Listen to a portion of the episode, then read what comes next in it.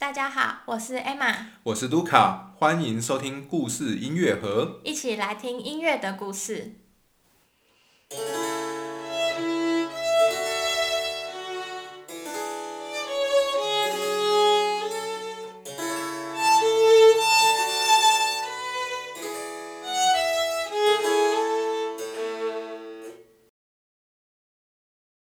今天是我们葛鲁克系列的第六集。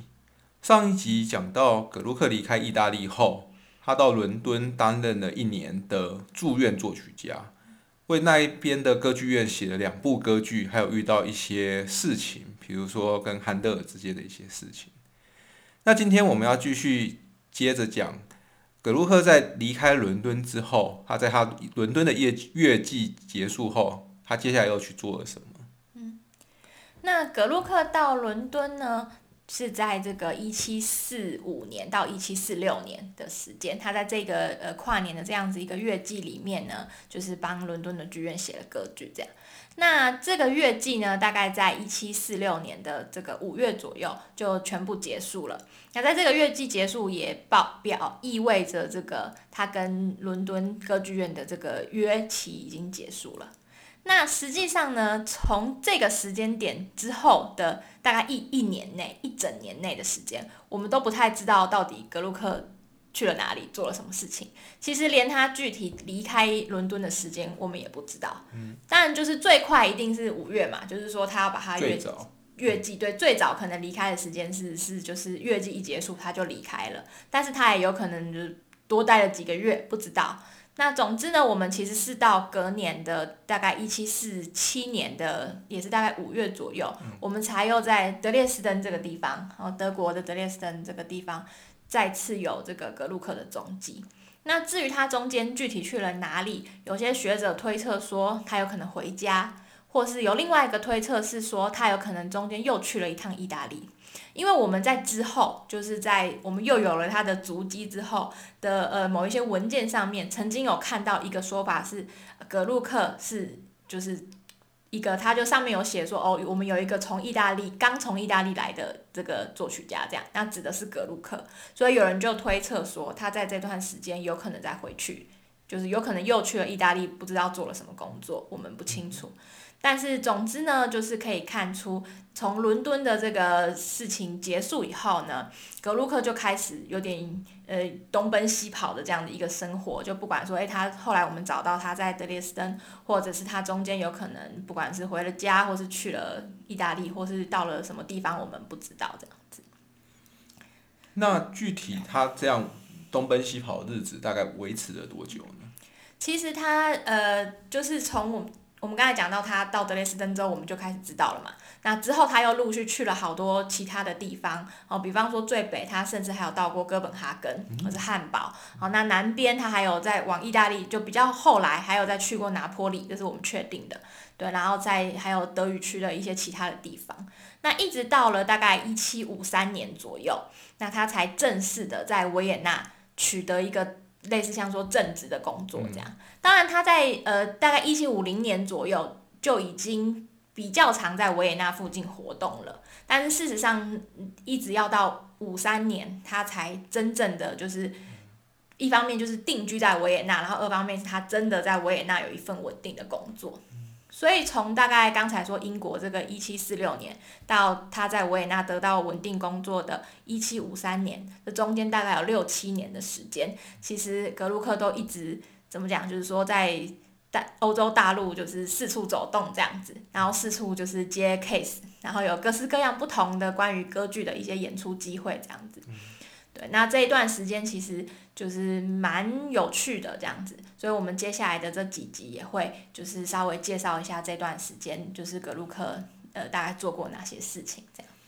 这听起来好像是格鲁克的人生当中一个没有，比如说没有一个固定的正式职位与正式头衔，然后到处去演出的一个状况，一个巡回各地或者是嗯举举办在在很多地方都可以有他的身影。对，就有以我们现在讲的，有点像是这种怎么讲，自由音乐家嘛，就是到到处接接这个接案子这样子。对，可是就其实可能大家会有一个疑惑，就是说，哎，感觉上他他前面就是在，比如说在这个意大利也待了一阵子，然后到了英国也被聘成这个呃助。就是作曲家这样子，好像哎，就算算是蛮稳定，怎么会突然开始好像就四处为家，好像有点流浪生涯这样子 一种感觉。但是其实，在这个就是我们说他在欧洲这样子各地闯荡的时候，有一个东西然后扮演了很重要的角色，那也是我们今天要介绍的主角，就是当时在这个欧洲里面，这个音乐产业有一个很重要的这个可以说是呃怎么讲？一种组织嘛，或是一种剧院的形式，我们把它叫做巡回剧团。嗯，这样，那这就是我们今天主要要介绍的。因为这个格鲁克跟巡回剧团的这个缘分也是蛮深的，就他也是因为呃跟着这些巡回剧团一起，所以他才有呃机会就是到各欧洲的各地去去演出这样子。那我们要讲这个。巡回剧团之前呢，可能要先稍微再退一步，介绍一下当时的就是一般的剧院大概是怎么样子。嗯，那假设说，呃，一般的剧院呢，如果它的财力够雄厚，或是它的整个经营是比较稳定的状态，他们当然会有自己的这个。怎么讲？自己的卡司就是固定在这个固定的剧团，对对对，固定的演出人员或是工作人员。那在这个这个一个剧院里面呢，最主要的一个人哦，至少在行政方面最主要的一个人哦，就是有一个叫做剧院总监的这个这个位置。那这套制度其实是从就是意大利的这个。剧院发展出来的，所以说剧院总监这个字，不管在哪一个语言，英文也好，德文也好，都是用它这个意大利文的这个字来，就是我们叫做 impresario，就是这个剧院总监这个字。那他基本上就是相当于有点行政总监的位置这样。那他本人，呃，当然他他本人应该是理论上来讲是不会下去唱歌的啦。但是也不排除有有有这个特例，但是一般来讲是不会，至少他唱歌可能是就是附加的，很特殊。对对对，但是他基本上就是要负责这个整个。剧团营运的部分这样子，那如果说这个剧团就是可能他赚钱赔钱什么，当然也是他要去管控这样。那当然剧院总监很重要的就是他要安排这个曲目，然后他要去接洽他的生意，这样看看他是哪一种性质的剧团或是剧院，可能有不一样的状况。然后再来很重要的就是他必须要去聘雇歌手。跟这些相关的音乐家这样，所以他必须要有很好的眼光跟品味，哦，才能够去撑起整个剧院的经营这样子。对，所以这是剧院的经营里面一个很重要的角色，就是我们的剧院总监。那另外一个就是相对于行政的这个工作来讲的话，另外一个也很重要的就是我们的类似像音乐总监这样的一个职位。那在当年我们通常会把它叫做乐长，就是这个音乐的这个最主要的负责人这样子。那他负责的呢，最主要的部分就是呃，其实是排练呐，跟演出的要指挥这样子。那指挥就是不是像我们现在想的一样，拿拿着指挥棒在前面。通常他们前面会有一台大键琴，当一格鲁克至少到格鲁克那个年代是这样，就是有一个。音乐总监就是我们讲这个乐长，他会在前面弹大键琴，然后带领整个乐团演出，然后还要负责当然所有的剧目的排练。那如果需要的话，他也会负责作曲。好，当然这个作曲我们在。以前的集数有讲到，不一定是每一个音都是全新的创作。所谓的当时所谓的作曲啊，可能也包含了呃去改编现有的曲目，或是我们讲到这个典型的这个 pasticho 的这个拼贴歌剧这一类，就是把现有的东西重新组合这样子，或是重新安排。那这都是这个乐长的负责的项目这样。对。那在一个剧院里面，那除了最重要的就是这两个呃。的这个头头就对，一一个是比较行政部分，一个是比较音乐的部分。那当然还有呃他们需要的歌手这样子，那还有一些其他的人，比如说比较完整的编制里面包含这个，比如说话剧场的啦，好画做服装的啦，然后还有可能有一些类似像总务或是什么过场要用的那些人，比如说要帮忙，比如说拉布帘啊或是什么，就是一些其他的跑堂啊或是什么的一些角色，其实在比较就是。大规模的这个剧院里面都是有怎么讲？它都是一个正直的位置就对了。那这是比较正常，就是或是一般来讲，我们所想象的剧院大概是这样，就是有固定的这个一些人员编制，然后就固定在一个地方比如说威尼斯有一个剧院，然后就固定在那个地方，然后每年就是这些人有固定的班底。那当然就是他们可能会因为一些制作的需要，他们可能会去有一些客席的作曲家来帮忙写曲子啊，客席的呃唱歌的来唱。哦，对，像格鲁克以前在这个。意大利的时候，他就是到处去客席别人的那个剧院嘛，就是说帮就是剧院给他一个合约，请他帮忙写写一出歌剧，然后他就去那边帮忙他们排这出歌剧这样。但是那些剧院基本上他们本来是有自己的一些就是。基本的对主基本他们属于他们剧院的自己的编制这样子，其实就像现在的剧团一样，也是或是现在的一些交响乐团啊，或是歌歌剧院，其实也都是这样，就是我们有自己的一个固定的这个人员，固定的音乐家，但是我们也会去找一些，比如说外面的国外的有名的人，一些音乐家来客席这样，其实状况是差不多的。那一般的剧院在当时是这个状况。那你刚才讲的就是格鲁克跟巡回剧团的这个巡回剧团的状况又是怎么样呢？那这这问题就是这样子，就是我们这个一般的剧院，它如果说所有的这个人手都是常驻的话，那其实是一个蛮大的开销的。哦，那也不是说所有的地方的剧院，呃，或者是说有一些是宫廷支撑的，或是怎么样，就他们没有办法。直接的去支持一个剧院的存在，因为对他们来讲，那个费用实在太庞大了。因为一个剧院不是说你盖好一个房子就没事了嘛，你就是要聘请这些这个人手在里面。那通常在那个时候的剧院，就是一种是它是主要是宫廷出出出来的，就是说皇皇家的剧院这样子。那那种其实比较有可能是。就是反正也不管他赔钱还是赚钱，反正皇皇室就是会提供钱这样，然后就养一批人，就专门固定在那边。但其实这个状况也是蛮不容易的。那像我们之后也会讲到，就是像在维也纳，后来因为皇室也是觉得这样太贵了，所以他们就把这个这个。怎么讲？乐团这个剧团等于是外包出去给人，类类似像这样，这我们可能之后还会再细讲。总之就是宫廷的方面，有的人可能有的宫廷可能够钱，那有的宫廷可能也不够钱。那另外一种剧院的，就是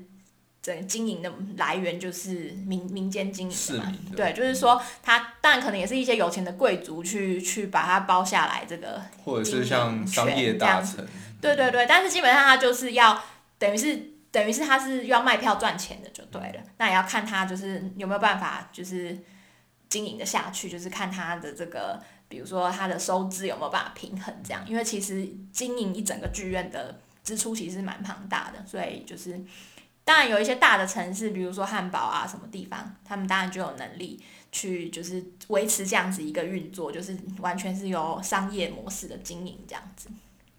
但是还有更多的地方。是，比如说一些比较中小型的宫廷啊，他们可能也都会有一些，呃，就是所谓的宫廷剧院，有那个房子，有那个剧院的那个建筑物，好，或者是像一些比较中小型的城镇，他们也会有一个剧院，可是他们可能没有那个资金，或是也没有那个商业的人潮，或是怎么样去支撑他们把一个团就是养在他们的剧院里。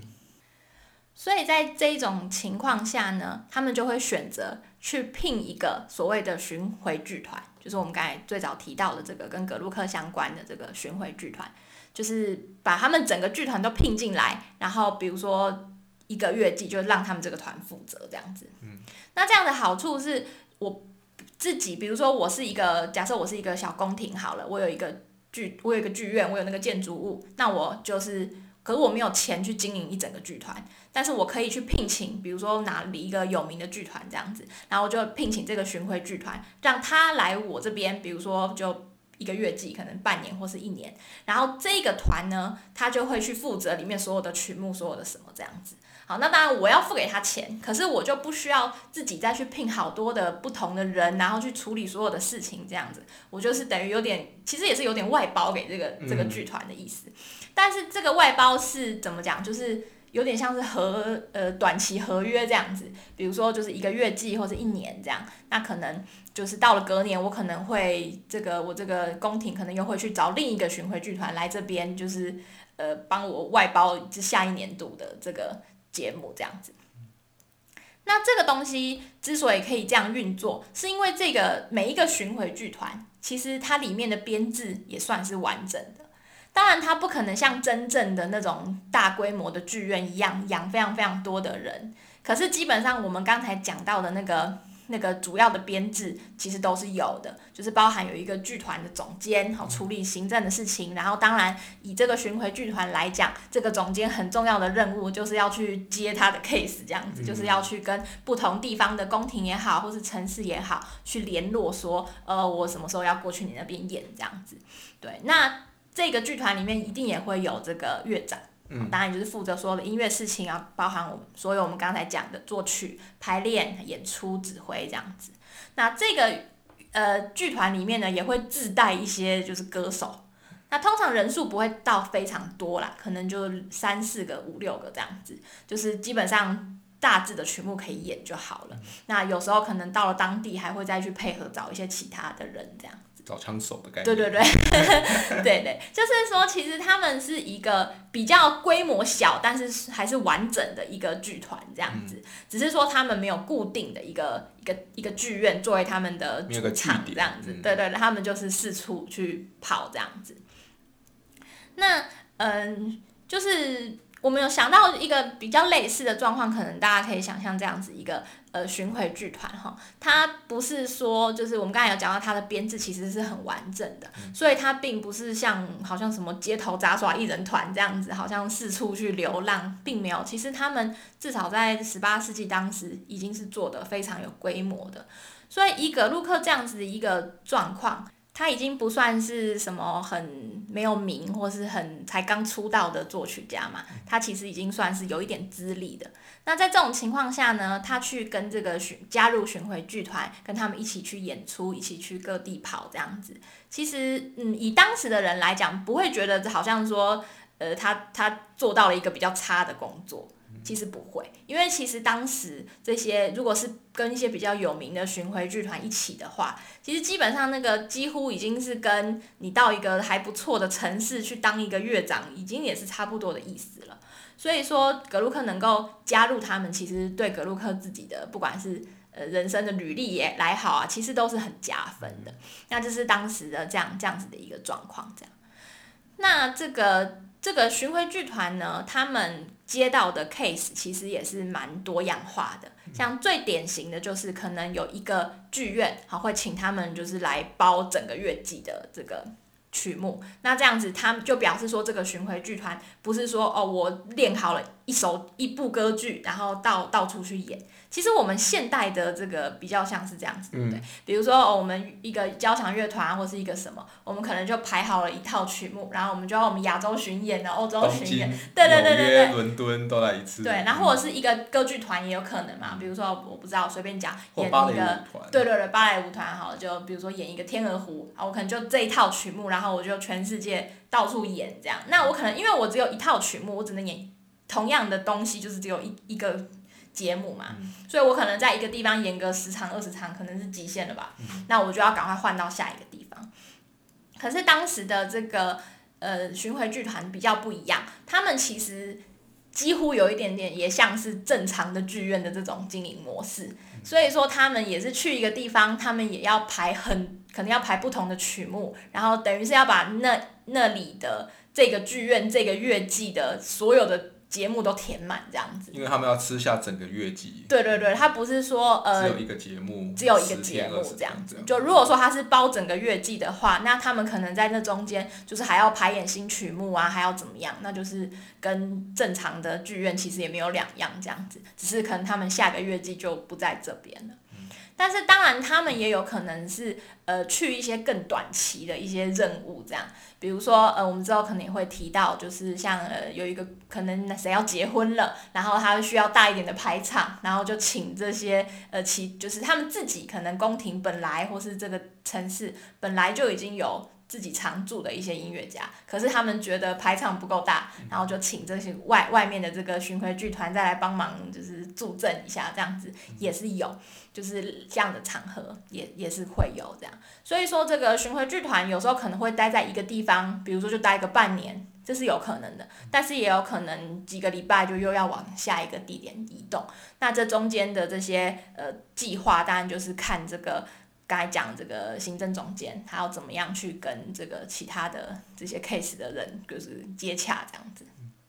那葛路克他在这七年的期间，他是只有参加了一个这个巡回剧团，还是他其实参加了很多个？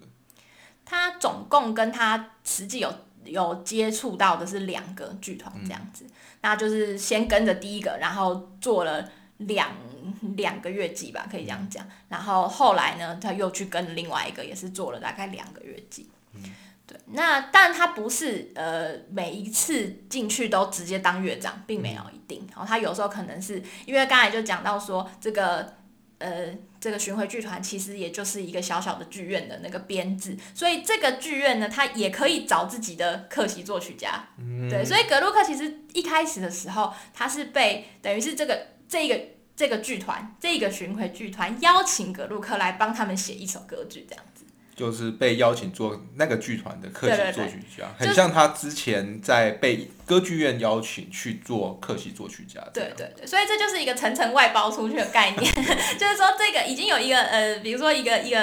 宫廷好了，他们请了这个巡回剧团来帮他们，就是包这个乐季，或是帮他们助阵这样。然后这个剧团呢，就可能也是人手不够，还是怎么样，他又去请了葛鲁克来帮他们写一个歌剧这样子。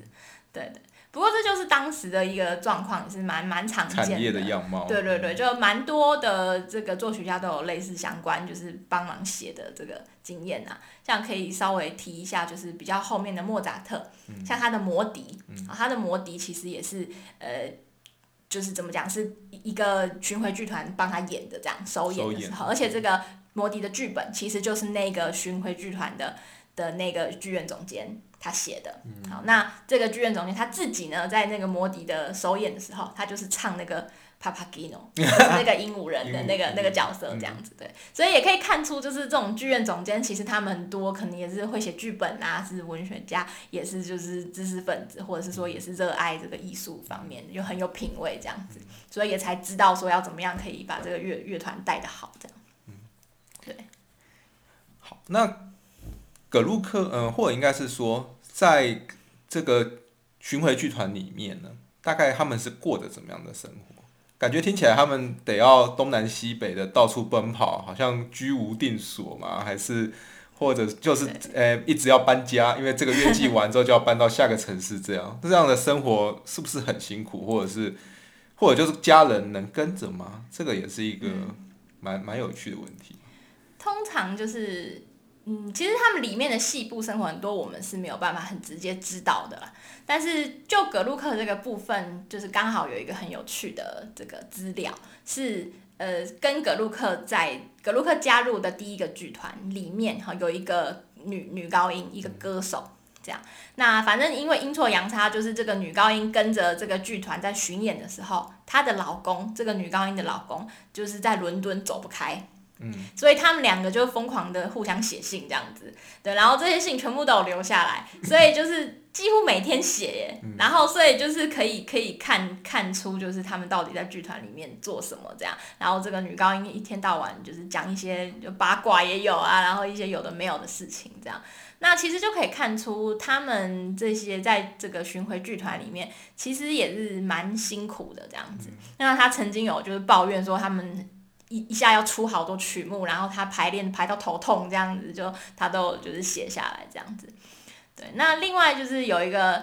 比较可以说有趣的一个八卦，可以 在这里讲一下，也是从这个这个女高音的这个书信，她跟她老公的这个书信往来里面看到的。